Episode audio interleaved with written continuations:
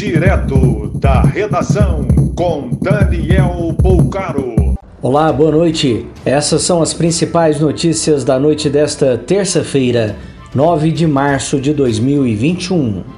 O atacante Robinho teve a sentença de nove anos de prisão confirmada pela segunda instância da Justiça Italiana, mas ainda cabe recurso. Ele é acusado de crime de violência sexual contra uma mulher albanesa em 2013.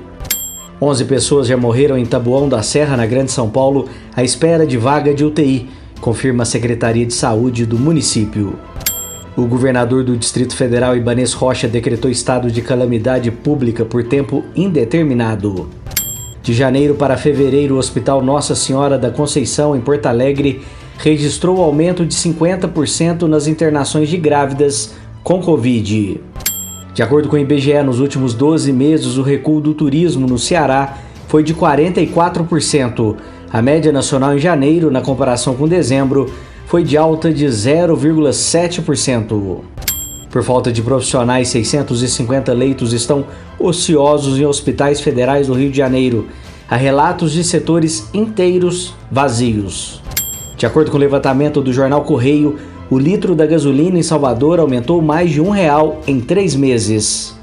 A partir desta quarta-feira, o metrô de Belo Horizonte vai funcionar em horário reduzido, das 5h40 da manhã até 9 da noite, acompanhando a alteração no horário de fechamento do comércio. Após decisão judicial, grupos de imigrantes deixaram a ponte que liga o Acre ao Peru para serem acolhidos por programa de assistência humanitária que garante reassentamento.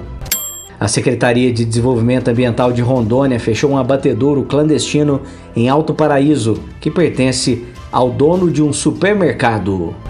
Mais informações no site da redação.com.br. Você ouviu direto da redação com Daniel Bolcaro.